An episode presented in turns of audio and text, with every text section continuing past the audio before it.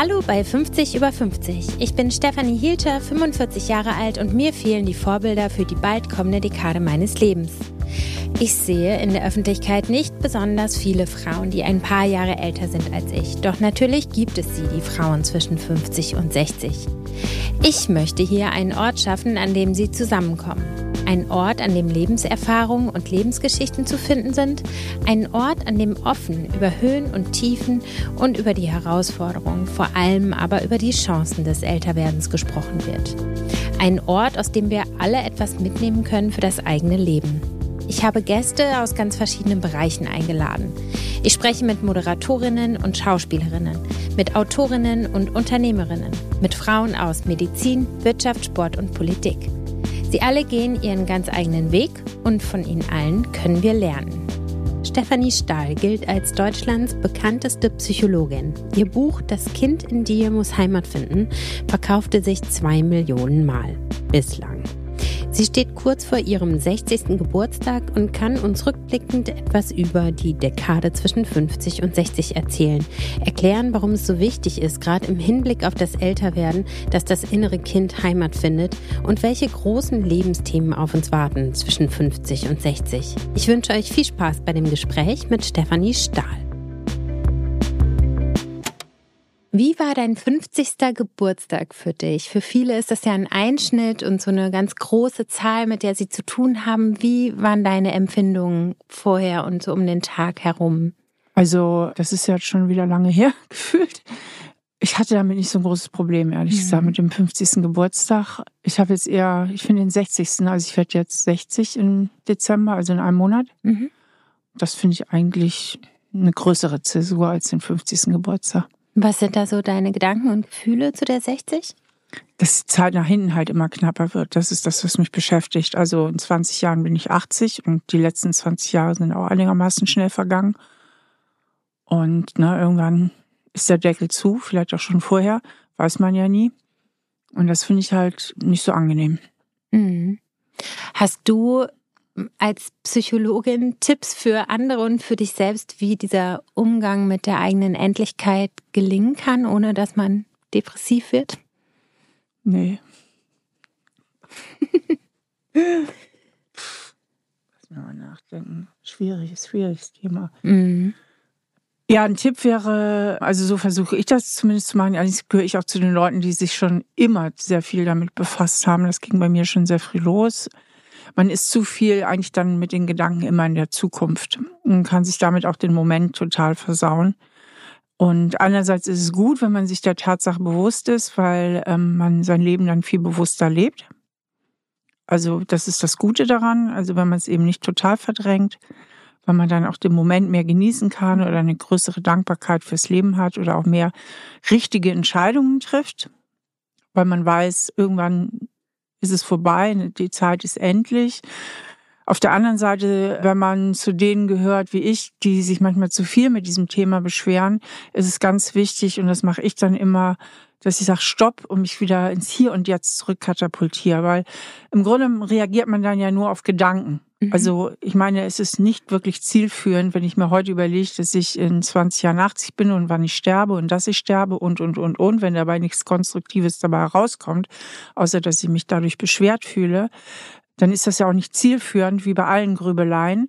Und dann sage ich Stopp und dann konzentriere ich mich wieder auf das Hier und Jetzt und mache mir klar, dass ich ja nur auf meine eigenen Gedanken reagiere und dass im Grunde genommen alles ja nur eine Konstruktion ist, sowohl die Vergangenheit als auch die Zukunft und das Leben im Hier und Jetzt stattfindet. Und alle, die spirituell oder gläubig unterwegs sind, die sind da sowieso ja noch mal besser aufgehoben. Mhm. Wenn du sagst, du versuchst die Grübeleien zu reduzieren, hast du dafür praktische Tipps? Also ich unterbreche mich, indem ich mich entscheide. Und Menschen, die insgesamt sehr viel mit Grübeleien zu tun haben, denen empfehle ich, sich zum Beispiel zehn Minuten am Tag Zeit zu nehmen und das wirklich zu notieren. Weil Grübeleien sind eigentlich immer nur der hilflose Versuch des Gehirns, irgendetwas unter Kontrolle zu bringen. Und Grübeleien führen eigentlich oft am eigentlichen Problem vorbei. Manchmal sind sie auch dafür da, einfach nur um Gefühle zu vermeiden. Da kann man sich auch mal fragen, um welches Gefühl geht es mir eigentlich wirklich? und dieses Gefühl mal aufkommen zu lassen und es einfach mal anzunehmen. Denn dann kann es prozessiert werden. Das heißt, dann geht es auch irgendwann wieder vorbei und macht vielleicht Raum für was Neues. Und Aufschreiben ist immer gut, weil das Gehirn dadurch entlastet wird. Und das Gehirn weiß dann, pass mal auf, du musst das jetzt nicht ständig repetieren und wiederholen, mhm. sondern steht ja alles auf dem Zettel. Dann auch wieder auf das Hier und Heute konzentrieren. Aber dieses Aufschreiben hilft enorm, um aus diesen Gedankenschlaufen rauszukommen. Es gibt ja gerade auch einen ganz großen Trend, dass man so Dankbarkeitstagebücher oder sowas führt. Was hältst du davon? Ja, wenn man fleißig ist, kann man das tun. Ich persönlich tue es nicht. Mhm. Aber es ist mit Sicherheit eine sehr gute Methode und ganz viele sagen das auch, weil es das Gehirn darauf trainiert, schon am Tag darüber, darauf zu achten, was man abends ins Tagebuch schreibt. Das ist ja der Trick dabei. Ah, okay. Na, also wenn du das jetzt ein paar Tage gemacht hast, zum Beispiel jeden Abend, Gehirne gewöhnen sich ja total schnell an irgendwelche Sachen. Dann fängst du automatisch an, tagsüber schon mehr darauf zu achten. Du weißt ja, abends sitzt du wieder am Tagebuch. Das heißt, du nimmst es dann schon tagsüber bewusster wahr. Und das ist ja der Sinn der Sache, dass man auch in dem Moment merkt, hey, hier darf ich dankbar sein. Ach, das ist total interessant. Das wusste ich nicht. Den Zusammenhang mhm. habe ich gar nicht. Da wusste ich gar nicht, dass unser Gehirn so, mhm. so fit ist, dass da, es sich dann selber so konditioniert. Da gibt's ja noch eine andere Methode. Mhm. Also man nimmt zum Beispiel so was weiß ich, so eine Handvoll getrocknete Kichererbsen oder so und tut sie, das geht nicht, allerdings nur gut, wenn man Hosen trägt, tut sie so in die eine Hosentasche morgens und immer wenn es einen dankbaren Moment gibt, dann tut man, nimmt man eine und tut sie in die, auf die andere Seite so und dann kann man mal abends auch so gucken, wie viele dankbare Momente man gesammelt hat. Ach, das ist total schön. Ich erinnere mich gerade dran, ich habe mit meiner Familie während der Pandemie, da hatten wir so eine große Glasvase auf den Esstisch gestellt mhm. und auch wir waren natürlich die ganze Zeit zu Hause und haben abends beim Essen immer auf Zettel geschrieben, was heute schön war. Mhm. Und dieses Glas wurde natürlich täglich voller und voller. Und das war auch so eine richtig schöne Methode, um zu visualisieren, genau. wie viel Gutes es gibt. Ja. Ne? Auch im Schlechten dann vielleicht. Ja. Ja. Ja, also ich bin eigentlich Fan von so kleinen Gewohnheiten. Ich finde nur immer, das Schwierige ist, wie du ja auch schon sagst, man muss fleißig sein, um sie wirklich beizubehalten und zu etablieren. Ne? Ja, richtig. Mhm. Ich habe mehrmals in meinem Leben angefangen, Tagebuch zu schreiben. Das kannst du mit mir vergessen. Ja. Ich bin dazu dann letztlich dann doch zu faul. Ich finde es eigentlich immer schade, ja. äh, weil man ja eigentlich auch das Leben so schön fest erhalten kann durch die Methode. Mhm. Magst du dein aktuelles Alter und gibt es vielleicht sogar was, was du jetzt schöner findest als vor zehn Jahren? Ah, da gibt es eine ganze Menge. Mhm. Da gibt es eine ganze Menge. Also die Jahre so zwischen 50 und 60 oder auch 60 hin haben doch den großen Vorteil im Unterschied zu jüngeren Jahren, also wenn es denn gut gelaufen ist, muss man sagen, dass man unheimlich viel Schäfchen im Trocknen hat. Mhm. Und das ist ja richtig cool. Also ich habe zum Beispiel keine Geldsorgen, ich bin komplett angekommen in der Beziehung. Ich habe sehr stabile Freundschaften. Äh, ich bin überhaupt ziemlich sortiert. Also im Grunde genommen habe ich überhaupt keine Probleme. Das ist der Riesenvorteil. Und viele Frauen, gut, das ist natürlich immer ein lachendes und weinendes Auge, dass die Kinder auch aus dem Haus sind. Mhm. Aber sie sind mal alle mal aus dem Größten raus. Gut, dann kommt natürlich nochmal so die Situation des Loslassens. Aber man kann ja sein Leben dann auch nochmal ganz neu gestalten oder dem auch nochmal einen anderen Schwung verleihen, wenn man möchte. Und man ist ja noch jung und fit genug, um, um sich auch richtig gut zu fühlen. Ich fühle mich ja richtig jung. Ich fühle mich ja überhaupt kein bisschen alt. Das heißt, es gab auch bei dir im jetzt bisherigen Leben noch nicht den Moment, in dem du gedacht hast, oh, jetzt werde ich wohl gerade älter. Jetzt ist wohl so ein Punkt oder irgendwie ein Schlüsselmoment erreicht oder so. Nee, so Schlüsselmomente, Schlüsselmomente jetzt eigentlich nicht. Nee. Hm. Nein. Hast du das Gefühl, dass du in deinem Job als Psychologin vielleicht sogar einen Vorteil hast, dadurch, dass du ein bisschen älter bist? Also wie ist die Wahrnehmung deiner Person im professionellen Kontext? Also ich weiß, umgekehrt gesprochen, als ich sehr jung war und damit angefangen habe, hatte ich natürlich immer Angst wegen meiner Glaubhaftigkeit, dass ich einfach zu jung bin. Und ich konnte ja damals auch nicht so viel. Also das ist ja auch, man häuft ja auch wahnsinnig viel Berufserfahrung an. Das heißt, ich bin ja heute auch die viel bessere Psychologin als noch vor 30 Jahren. Mhm. dadurch ist das natürlich schon entspannter, auf jeden Fall. Man kriegt natürlich einfach auch mehr Credit, so als in meinem Alter als Psychologin. In anderen Berufszweigen ist das anders. Informatiker, Informatikerinnen, die sind mehr geschätzt, wenn sie jung sind. Da gilt man mit 50 schon als alter Sack. Aber mein Beruf ist halt gut zum Altwerden. Ja. Du hast ja das Buch geschrieben, das äh, Kind in dir muss Heimat finden. Da warst du 52, wenn ich richtig gerechnet habe. Kann sein, ja, stimmt, stimmt. Genau, und ich finde ja diese, gerade diese Transformationszeit zu 50 hin und hin zu 60 so wahnsinnig spannend. Das heißt, ich finde es ja unfassbar, du hast ja unglaubliche über zwei Millionen Exemplare davon verkauft, von diesem Buch. Damit kam ja auch eine wahnsinnige Bekanntheit oder vielleicht sogar ein Ruhm in deinem Fall. Wie bist du damit umgegangen? Und hast du das Gefühl, du musstest vielleicht auch erst 50 werden, um so ein bedeutendes Buch für so viele Menschen schreiben zu können? Das weiß ich nicht, ob ich dafür 50 werden musste. Also dieses Buch, das ist ja wirklich ein Konzept, was ich während meiner Arbeit entwickelt habe, während meiner Arbeit als Psychotherapeutin. Und das ist mir halt erst so, so Ende 40 so gekommen und eingefallen, das Konzept. Und dann dachte ich, das müsste mal zu Papier gebracht werden. Das ist ja wie eine Problemlösestrategie. Das ist es ja auch. Das heißt, jeder kann ja sein individuelles da reinmachen. Also sein individuelles Problem mit diesem Problemlöse-Algorithmus, so nenne ich es jetzt mal in dem Buch, mit dem Schattenkind und dem Sonnenkind bearbeiten. Und das, denke ich, macht das Buch so erfolgreich, weil es dadurch wahnsinnig viele Menschen abholt. Ne? Ja. Insofern weiß ich nicht, ob ich über 50 werden musste, um das zu schreiben, oder wenn es mir früher eingefallen wäre, ob ich das nicht auch schon mit 42 hätte schreiben können. Mit mir gemacht hat es jetzt eigentlich nicht so viel. Es stimmt, es hat mich sehr bekannt gemacht. Es ist ja auch ewig, bis heute auf Platz 1 der Spiegel Paperback Sachbuchliste. Das ist echt krass, seit sieben Jahren. Boah. Ja. Okay, das wusste ich gar nicht. Doch, es war jetzt sechsmal in Folge Jahresbestseller und sieht aus, dass es auch das siebte Mal wird. Ist ja der Wahnsinn. Ja. Ähm, das ist natürlich schon ultra krass. Was das Buch bewirkt hat in meinem Leben, ist tatsächlich sehr viel mehr Bekanntheit. Natürlich auch eine gewisse finanzielle Unabhängigkeit, die ich als sehr beruhigend empfinde. Das ist sehr angenehm, das beruhigt und gibt einem auch Freiheit. Ja. Ich mag auch die Freiheit daran. Ähm, und aber persönlich, jetzt würde ich sagen, hat es mich jetzt nicht so sehr verändert. Ich bin ja jetzt auch nicht so dermaßen gesichtsbekannt, dass ich alle naslang angesprochen oder erkannt werde. Meinen Namen kennen schon ziemlich viele. Mhm. Aber ich werde jetzt nicht ständig erkannt oder so. Und deswegen hat es jetzt in meinem Leben eigentlich auch nicht so wirklich viel verändert. Und du bist natürlich in dem Alter auch schon sehr gesettelt in deiner Persönlichkeit gewesen, dass dir das wahrscheinlich auch nicht zu Kopf steigen konnte Nö, oder also sowas. gar ne? nicht. Ja.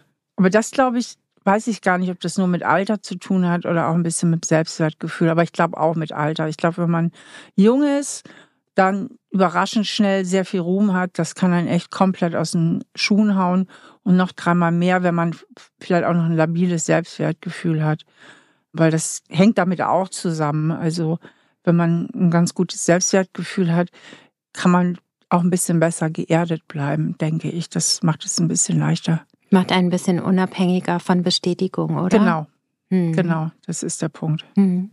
Du schreibst weiterhin sehr erfolgreiche Bücher, hast einen sehr erfolgreichen Podcast, der wahnsinnig spannend ist. Zwei sogar. Ach so, mit Lukas Klaschinski noch einen zusammen? Genau, so bin ich eben. Und ja. dann habe ich ja noch Stahl aber herzlich, wo genau. ich Psychotherapiegespräche führe. Ja, was ich wahnsinnig spannend finde, das Konzept oder Podcast-Konzept kenne ich so quasi nicht. Und es ist als Zuhörerin einfach sehr spannend, weil so eine Tür geöffnet wird, die sonst natürlich verschlossen bleibt, ne? Also sonst sitzt die Psychotherapie. Ja, genau. Ah, ja. Also kann man ist, Mäuschen sein, ne? Ja, kann man Mäuschen sein und natürlich wahnsinnig viel auch für sich lernen, ne? Und ich finde es auch interessant, wie du die Gespräche führst und deine Klienten, sage ich jetzt einfach mal, zu Erkenntnissen bringst.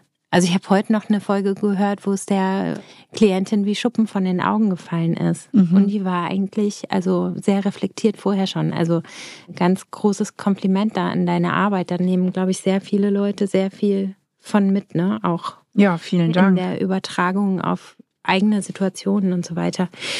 Machst du beruflich andere Pläne als vor 10, 15 Jahren oder machst du immer einfach so weiter wie ich bisher? meine im Grunde immer so weiter. Ich war aber auch nie der Typ, der da 100 Jahre lange Pläne geschmiedet hat, mhm. sondern vieles hat sich auch von innen heraus ergeben. Mhm. Allerdings ist der Gedanke, wie lange willst du das eigentlich noch machen, mhm. näher liegend. Mhm. Ein bisschen ist auch der Schwung draußen. Muss ich auch offen einräumen. Ich finde, ich habe jetzt auch genügend Bücher eigentlich geschrieben. Zumindest dieser Art. Ich glaube auch nicht, dass ich dem, also jetzt mein letztes Wer wir sind, da würde ich sagen, da habe ich jetzt wirklich alles reingepackt, was ich weiß und dem habe ich nichts mehr hinzuzufügen. Äh, wenn dann eine ganz andere Form von Büchern. Ich würde zum Beispiel wahnsinnig gerne mal Interviews mit berühmten Leuten machen. Sowas, also was thematisch nochmal was ganz anderes. Und jo, also da merke ich schon, mein, der Biss lässt so ein bisschen nach. Also man muss sich ja auch nicht mehr so beweisen, das kommt auch hinzu. Mhm ja, deswegen gucke ich mal, wie es weitergeht. Und der Druck auch, der Existenzdruck lässt natürlich nach in ja. meinem Fall. Ne? Ja. Ich musste ja immer irgendwie arbeiten, obwohl ich ja immer faul war, eigentlich vom Wesen her, weil ich musste ja auch irgendwie Geld verdienen, wie die allermeisten Menschen. Na klar. Und ich wollte ja auch immer ein gutes Leben führen. Also ich war jetzt auch nie der Typ, der so mit ganz wenig auskommt und ganz bescheiden ist. Das bin ich gar nicht weil ich reise gern, ich gehe gern mal gut essen, das kostet alles Geld, ich wohne gern schön, es muss ja alles bezahlt werden.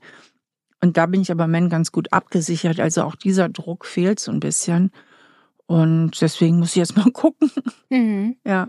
Und siehst du das nur positiv oder findest du es auch vielleicht ein bisschen schade, wenn du sagst, dass dieser Schwung etwas nachlässt? Nee, das finde ich auch ein bisschen schade. Werbung. Ich freue mich heute Asket als Werbepartner in meinem Podcast zu haben. Während ich diese Werbung einspreche, trage ich den braunen Kaschmir-Sweater. Nicht, weil ich eben diese Werbung einspreche, sondern weil ich ihn wirklich ständig trage. Er besteht aus 97% recyceltem Kaschmir und 3% recycelter Wolle. Es ist ein unglaublich weicher Strick und wenn ich das sage, dann will das was heißen. Bei mir kratzt fast alles auf meiner empfindlichen Haut. Der Pulli ist einfach elegant. Er wurde speziell als gehobenes Basic entworfen, das mit jedem Outfit kombiniert werden kann. Askit ist ein schwedisches Modelabel, das die durch die Modebranche produzierten Umweltprobleme ernst nimmt. Deshalb setzt Askit auf höchste Qualität und Zeitlosigkeit ihrer Mode. Es gibt keine saisonalen Kollektionen, sondern eine permanente Kollektion mit Basics, die immer und überall passen. Ich mag ja den Gedanken der Capsule Wardrobe sehr gerne. Dafür ist Asked ein super Begleiter und arbeitet ständig daran, ihre Key Pieces zu perfektionieren. Wenn man einmal verstanden hat, dass auch in der Mode weniger mehr ist, ist das schon für Zeit, Geld und Umwelt. Mein absolutes Lieblingsteil ist die Jeans. Ich habe sie in Blau und Grau und brauche eigentlich keine andere mehr, da die Passform perfekt ist. Mit 54 Größenkombinationen, neun Buntweiten, drei Längen und zwei Körperformen kann Asket mehr Frauen besser sitzende Jeans anbieten und sie sehen auch nach vielen Wäschen noch gut aus. Ich danke Asket für die Unterstützung meines Podcasts und freue mich, wenn ihr mal auf ihre Website schaut, asket.com. Und ich freue mich heute über meinen zweiten Werbepartner, das ist Teekanne. Namaste. In der Phase zwischen 50 und 60 ist ziemlich viel los, wie wir jede Woche in diesem Podcast erfahren. Die Kinder werden flügge, die Eltern vielleicht pflegebedürftig, der Job definiert sich eventuell nochmal neu und die Menopause geht nicht an jedem ohne Symptome vorbei. Für den Fall, dass es mal schnell gehen muss mit der Auszeit, gerade kein Freundinnenabend oder Kurzurlaub ins Haus steht und das Yoga-Studio gerade renoviert wird, hat Teekanne die Linie Namaste entwickelt. Das sind leckere Bio-Kräuter- und Gewürzteemischungen, die dazu einladen, kurz Pause zu machen. Es gibt verschiedene Sorten wie Glücksgefühle, Powerfrau oder die Ruhe selbst. Je nachdem, wie du dich fühlst oder fühlen willst, findest du bei Teekanne eine große Auswahl an leckeren Tees für deinen Entspannungsmoment. Wenn ihr unter www.teekanne.de das Namaste Probierset bestellt, dann bekommt ihr bis zum 31. Januar 2024 die Versandkosten geschenkt. Den Link setze ich euch natürlich auch in die Show Notes. Teekanne und ich sagen Namaste und wünschen euch noch gute Unterhaltung beim Hören dieses Podcasts. Werbung Ende. Ich weiß, du bist jetzt nicht so die Frau für die großen Pläne, hast du gerade gesagt, aber hast du irgendwie einen Plan, um dich zu orientieren, ob du diesen Schwung nochmal aufnehmen willst oder ob es für dich jetzt einfach gut ist? Es läuft ja im Moment gut. Also ich meine, so wahnsinnig viel Schwung hatte ich sowieso noch nie in meinem Leben. weil, wie gesagt, ich bin immer so ein bisschen arbeitsscheu. Ich habe auch viele Sachen gemacht, die mir keinen besonderen Spaß gemacht haben. Ich habe jahrelang Gutachten fürs Gericht geschrieben. Und das hat mir eigentlich nie besonderen Spaß gemacht, aber das war immer ein gutes Einkommen und ich war ja immer Psychotherapeutin. Alles so anspruchsvolle Sachen. Ich fand meine, die Sachen, die ich mache, immer furchtbar anspruchsvoll. Wenn etwas sehr anspruchsvoll ist, dann kommt auch schnell das Gefühl der Überforderung. Das kenne ich ganz gut, dieses Gefühl. Insofern mache ich schon so ein bisschen weiter wie bisher. Ich mache halt die Sachen, die anstehen und mache sie zum Teil ganz gerne, zum Teil auch nicht, aber immer auch, weil ich denke, oh Gott, jetzt wieder Stahl aber herzlich aufnehmen, dann spüre ich schon wieder so einen Druck. Hoffentlich kriege ich da den roten Faden in das Thema. Ne? Und ähm, das ist schon auch sehr anspruchsvoll. Ja, absolut. Deswegen träume ich ja immer und setze es nicht um. Irgendwann mache ich doch noch mal was anderes, mache ein schönes Café auf. Obwohl das wird auch wieder sehr anspruchsvoll, denke ich, weil Gastronomie ist natürlich auch eine harte Schiene. Ja. Ich hätte gern manchmal irgendwas, was ich ein bisschen als leichter empfinden würde. Ja, und trotzdem suchst du dir das aus, was du tust, ne? Furchtbar. okay, wir analysieren das jetzt nicht. Was würdest du sagen, ist der Kern deiner Arbeit? Oder wenn Konsumenten, die deine Bücher lesen oder Klienten, die bei dir sind, wenn du denen eine Kernaussage mitgeben könntest auf den Weg, was wäre das? Das ist die persönliche Selbstreflexion. Und ich predige geradezu immer wieder und wiederholt.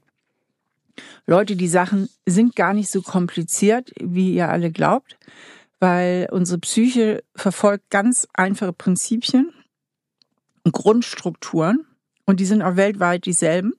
Also alles, was an der individuellen Ebene so wahnsinnig kompliziert, komplex und verstrickt wirkt, ist, wenn man es auf die Struktur hin untersucht, gar nicht so komplex, geradezu unterkomplex.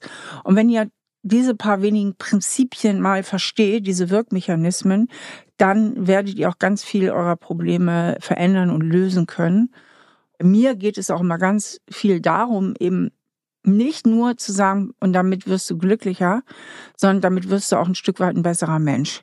Denn je besser ich mich selbst reflektiere, desto weniger laufe ich Gefahr, mich mit meinen Neurosen und mit meinen paar Gefühlchen der Gesellschaft und anderen Menschen zuzumuten, weil ich mich besonder entscheiden kann, weil ich besonder reagieren kann und meine Gefühle besser regulieren kann.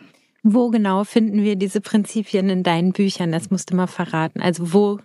Genau. Eigentlich in allen Büchern. In allen Büchern. Also besonders nochmal in Wer wir sind, jetzt meinem neuesten Buch, sehr ja. gut auch im Heimatkindbuch, mhm. aber auch in anderen Büchern, die ich geschrieben habe, sind die immer wieder zu finden, ja. Mhm. Wenn wir mal so durch das Leben gehen und die persönliche Entwicklung, findest du, dass man bestimmte Dinge aufgearbeitet haben sollte, bevor man in die zweite Lebenshälfte startet? Das klingt so wahnsinnig sortiert. so. Vor Dingen, wann ist die zweite Hälfte? Das weiß man nicht genau, aber wenn wir jetzt mal von der so 50, genau, ne? optimistisch von der 50 ausgehen. Ähm, ich finde sowieso, dass man Dinge sortieren sollte, mhm. weil wir sonst Sklaven und Sklavinnen unseres Gehirns sind und bleiben. Und wie gesagt, dieser zweite Aspekt der Zumutung im Außen, der ist unheimlich wichtig. Also, wo wir jetzt gerade dieses Podcast-Gespräch hier führen, hatte ich heute drei Folgen Stahl, aber herzlich. Und ich erinnere mich gerade an die Folge, die ich gerade zum Schluss gemacht habe, wo eine junge tolle, wunderbare, hochintelligente Frau kommt und mir erzählt, wie sie aufgewachsen ist. Und ich fand das so furchtbar, äh, was die Eltern ihr zugemutet haben, weil sie sich selbst zu wenig reflektiert haben und sie so, so, so ein Riesenpäckchen zu tragen hat. Und deswegen ist das so wichtig und nicht nur, wenn man eigene Kinder hat, sondern man ist ja immer auch Freund, Freundin von jemand, Chefin, äh, Kollegin, was auch immer, Nachbarin kennen wir ja auch alle, gestörte Nachbarn, die einem das Leben für nichts und wieder nichts zur Hölle machen. Und das muss ja alles nicht sein. Also unsere ganze Welt wäre ja im völlig anderen Zustand, wenn dieses Thema Trauma mal draußen wäre. Ja, also im Grunde ist der Zustand unserer Welt ein Ergebnis von Millionen von traumatisierten und unaufgearbeiteten Traumata. Ich bin Mutter, mein Sohn ist schon zehn, aber ich habe das Gefühl, dass Menschen in meinem Alter oder meiner Generation viel aufarbeiten, was die Eltern nicht geschafft haben ja. aufzuarbeiten, um endlich zu durchbrechen. Also ich glaube, wir haben den Luxus, uns damit beschäftigen zu dürfen, damit es unseren Kindern vielleicht besser geht und uns selbst auch und unserem Umfeld. Ja, es wird wesentlich besser, aber auch längst nicht bei allen. Ich meine, du gehörst natürlich auch der, zu der Sorte sehr reflektiert. Das gilt ja nicht für alle. Ja. Und es gilt für viele auch in Deutschland, aber ich glaube nicht, dass es für alle weltweit gilt. Wir haben ja mit dem ganzen Weltgeschehen zu tun, mit einer Weltgesellschaft zu tun und da ist halt dieses Thema äh, unterschiedlich weit, auch in unterschiedlichen Kulturen. Ja, absolut. Also ich meine, du sagst ja, du machst das ja ganz groß. Du sagst, wenn jeder seine Probleme bearbeiten würde, würden wir in einer ganz anderen Welt leben. Und das stimmt ja auch. Aber wenn ich jetzt zum Beispiel jemand wäre, der weiß, dass er Themen hat, aber es gibt eine Hürde, um mich damit zu beschäftigen, was würdest du dem denn oder was würdest du mir in dem Fall persönlich raten, also in der direkten Ansprache so ein bisschen kleiner gefasst, um mir Mut zu machen, mich zu stellen? Ich würde dir sagen, pass mal auf, die Probleme hast du sowieso. Und wenn du innerlich immer vor ihnen davonläufst, weil du den schmerzlichen Gefühlen, die damit verbunden sind, ausweichen willst, denn darum geht es am Ende des Tages, dass wir ungute Gefühle gerne vermeiden und deswegen Bogen schlagen, die arbeiten trotzdem in dir weiter und steuern dich fern, hm. dann ist es doch viel besser, kurzfristig einmal den Stier bei den Hörnern zu packen, kurzfristig vielleicht tatsächlich mal ein schmerzliches Gefühl zuzulassen, um aber mittel- und langfristig das aufzulösen und ein viel freierer Mensch zu werden, der ganz andere Wahlfreiheiten hat, wie er sich fühlt, wie er denkt und wie er sich verhält. Findest du, dass man jedes Trauma oder jede Erfahrung, die negativ war, in einer Therapie aufarbeiten muss, auch wenn man jetzt zum Beispiel im jetzigen Leben total gut aufgestellt ist und keine Probleme hat. Und es kommt aber vielleicht hin und wieder mal hoch und man ist sich dessen bewusst. Weißt du, braucht jeder diese Therapie? Nur, ich denke ja sowieso nicht, dass jeder Therapie braucht. Psychotherapie ist Menschen mit psychischen Störungen vorbehalten, im Moment noch. Vielleicht verbessert sich das irgendwann auch mal in Deutschland. Im Moment ist es mal so definiert. Zumindest, wenn man möchte, dass die Krankenkasse das bezahlt. Mhm. So, wenn man privat bezahlt, ist nochmal was anderes. Und viele Menschen, die ich immer so augenzwinkernd als normal gestört bezeichne, also die Durchschnittsneurotikerin, die auch ganz hohe Anteile haben, die auch gesund sind und die gut funktionieren und die sich selbst reflektieren können, die können auch ganz, ganz viel selber bearbeiten. Die können ganz viel selber bearbeiten. Und das geschieht ja tatsächlich auch sehr, sehr viel mit meinen Büchern. Das sagen ja Millionen von Lesern und Leserinnen, dass sie sich mit meinen Büchern im Grunde ideal gut selbst aufgestellt ja. haben. Und wichtig ist, dass man den richtigen roten Faden hat. Darum geht es. Mhm. Dass per Buch, per Podcast, per was auch immer. Es gibt ja auch andere tolle Psychologinnen und Psychologen mit tollen Büchern, dass man weiß, wo man entlang reflektieren sollte und welche Fragen man sich mal stellen sollte. Und wenn man jetzt zum Beispiel dein Buch durcharbeitet, das Kind und die, die Heimat sozusagen, verkürzt gesagt, und wenn man merkt, man verliert sich vielleicht an irgendeiner Stelle. In was? In Gefühlen, in einem Gedankenkarussell, man hat das Gefühl, man hängt irgendwo und kommt irgendwie nicht auf die nächste Seite, um den roten Faden wieder aufzunehmen. Was macht man dann? Soll man sich dann Hilfe suchen? Man kann sich zum einen Hilfe suchen, wenn man merkt, das belastet mich auch zu viel, ich brauche da wirklich Unterstützung oder wenn man merkt, ich bin überhaupt nicht so der Typ, der das gut kann, mit sich selber da so zu arbeiten. Mhm.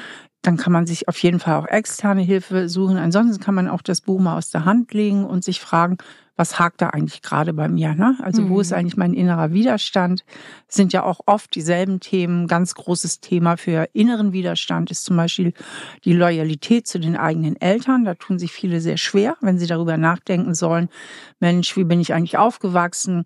Was haben mir meine Eltern so mitgegeben? Und ähm, wenn es an die Themen geht, wo sie mir vielleicht auch nicht nur Gutes mitgegeben haben, sondern Themen, mit denen ich heute zu tun habe, dass sich doch da bei einigen ein ziemlicher innerer Widerstand einstellt, ach, jetzt sollen die Eltern am allen schuld sein, was soll der Scheiß, ne? Mhm. Ich bin doch heute selbstverantwortlich, ist für alles richtig. Aber wenn du wissen möchtest, wie du programmiert bist, musst du tatsächlich mal hinschauen, wer dich programmiert hat. Denn unser Gehirn entwickelt sich ja durch die Interaktion mit den engsten Bezugspersonen. Mhm. Und wir kommen einfach nicht mit einem neutralen Gehirn auf die Welt. Doch, mhm. auf die Welt schon, aber dann geht's los. Mhm. Ja, also große Empfehlung, das Buch zu lesen. Und es gibt so ein Workbook auch dazu, ne? Mhm, genau. genau. Und da vielleicht mal dran zu arbeiten. Ich würde ganz gerne auf das Thema Frauengesundheit zu sprechen mhm. kommen. Das ist mir total wichtig. Ich habe viel über die Menopause gelesen und mich würde mal interessieren, wie die Menopause in der Psychologie wahrgenommen wird. Also das Thema fällt ja sehr unterschiedlich aus bei Frauen. Mhm. Bei manchen geht das relativ spurlos vorbei. Andere sagen, boah, ich habe so Stimmungsschwankungen und bin so weinerlich manchmal oder habe furchtbare Schlafstörungen. Das ist halt individuell ziemlich verschieden. Ich glaube, das hängt sehr auch manchmal von der Sensibilität ab. Es hängt von der Art und Weise ab, wie sich die Hormone abbauen. Sie bauen sich in jedem Fall ab. Was da viel nicht mitgeredet wird, ist das Thema Sexualität, dass das wirklich auch runterrieselt mit den Hormonen. Also es wird ja immer so getan, wie wenn fröhlich Sex bis 80, das stimmt aber so nicht. Mhm. Ja, das lässt wirklich nach. Die Liebe du bei den allermeisten Frauen wird, wird selten erzählt.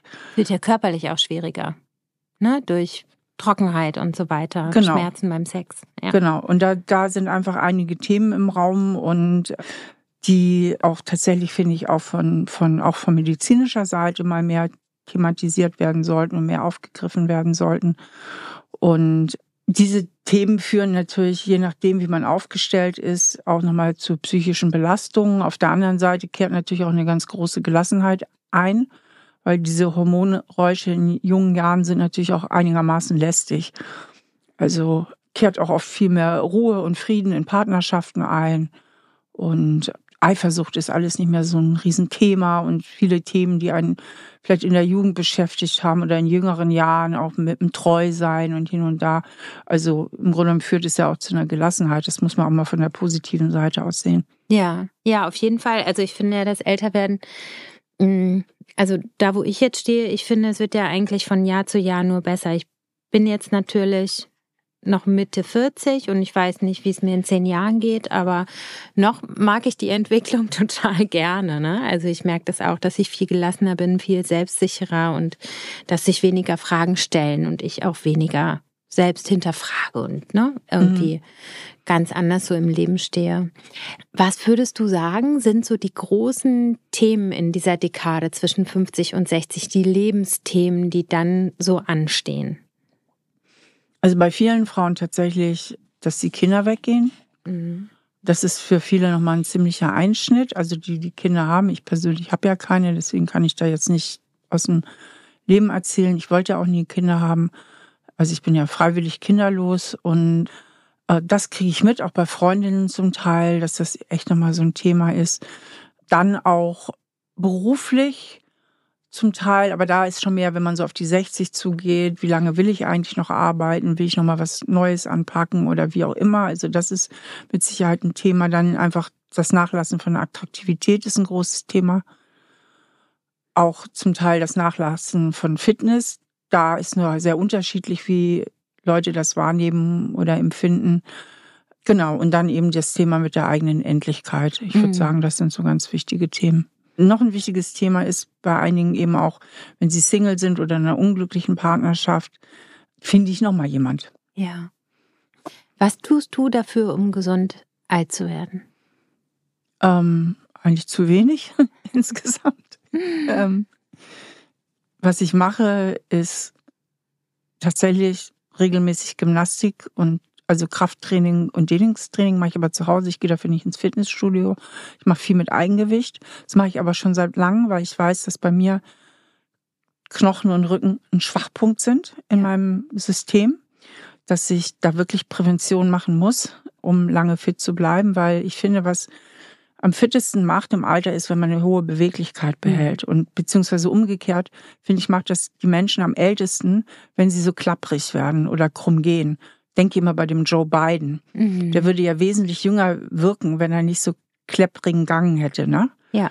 Und das finde ich ein ganz wichtiges Thema, dass man in der Beweglichkeit bleibt, weil das hat natürlich wahnsinnige Konsequenzen, wenn man sich irgendwann gar nicht mehr bewegen kann und auch nicht mehr, mehr allein aufs Klo kommt für mhm. die Autonomie. Also das ist ein Thema, wo ich dran bin. Ich gehe auch sehr viel wandern. Da bin ich dran. Schlank halte ich mich mehr aus Eitelkeit als aus gesundheitlichen Gründen. Mhm. Da habe ich einfach ein, ich bin da einfach eitel, muss ich ehrlich sagen. Und das hält mich da in der Spur. Mhm. Ah, das ist übrigens auch ein tolles Thema. Man kann ja eigentlich nur noch von den Erinnerungen ans Essen leben, ne? Also ja. das ist ja wirklich ein Skandal, oder? Ja, ja, natürlich. Ich habe früher das Dreifache gefressen und war die Hälfte schlanker so gefühlt ja. ungefähr. Also das ist ja der Wahnsinn. Ja, wenn man gerne isst, ist das oh, gemein. Ne? Das nervt ohne Ende. Das ja. nervt mich wirklich. Also, also ich habe neulich auch mit einer Frau gesprochen, die meinte, naja, ich habe aber tatsächlich auch weniger Hunger, weil der Grundumsatz natürlich runtergeht. Aber ich glaube, das wäre bei mir auch nicht so, weil ich esse so gerne. Ich esse auch gerne. Ne? Und ich muss, ich muss das einfach, ich muss mich halt disziplinieren und ich diszipliniere mich auch ganz arg. Also und hast du dann noch Hunger? Natürlich habe ich Hunger. Also und ich esse auch gern, vor allen Dingen esse ich abends gern, aber das habe ich mir halt äh, weitestgehend abgewöhnt. Ne? Ich dachte so, vielleicht versöhnt man sich irgendwann mit seinem Körper und diesem Körperbild, was so verrückt ist über das ganze Leben. Aber bei dir ist das nicht passiert ich möchte einfach nicht dick werden. Und dafür ja. muss ich halt diszipliniert sein. Ja. Ich habe da diese Eitelkeit, ich stehe auch dazu. Mhm. Ich stehe aber auch dazu, dass ich wenig esse oder mhm. wirklich aufpasse. Mhm. Das finde ich ehrlich gesagt sympathischer als die Spezialistinnen, die richtig dünn sind und erzählen, sie würden ja so viel essen. Ja. Wenn ich denen aber mal beim Essen zugucke, dann kann ich das nicht unbedingt bestätigen. Also ich finde es einfach ehrlicher zu sagen, so ist es. Ja. Und ich passe eben auf. Ja anstatt zu erzählen, oh, ich kann essen, was ich will. Bei mir ja. geht alles vorbei. Also das, das finde ich irgendwie. Ist ja auch Quatsch, ist auch einfach eine Lüge. Nein, ja. das, das kann auch einfach nicht sein. Das glauben wir auch nicht. Ja. Nee. Hast du so Vorbilder oder Frauen, die du inspirierend findest, die vielleicht so zehn Jahre älter sind als du? Wen ich ja ziemlich cool finde, ist diese Ellen DeGeneres. Ja. Diese Talkmasterin. Das finde ich ist eine richtig coole Socke. Ja wie alt ist sie jetzt? Ende 60 Glaube. oder Mitte 60? Irgendwie so. Die Oprah Winfrey, zufällig auch eine Talkmasterin. Ich finde, die wird irgendwie auch cool alt. Ob ich die jetzt persönlich wirklich so sympathisch finde, weiß ich nicht, aber irgendwie wird sie ganz gut alt. Wer fällt mir noch ein? Da gibt es bestimmt noch mehr, aber du erwischst mich jetzt gerade mit der Frage. Ähm, gibt es bestimmt noch mehr? Ja, aber die beiden sind doch super, super ja. Beispiele. Kann ja. ich durchaus nachvollziehen, ne? Ja.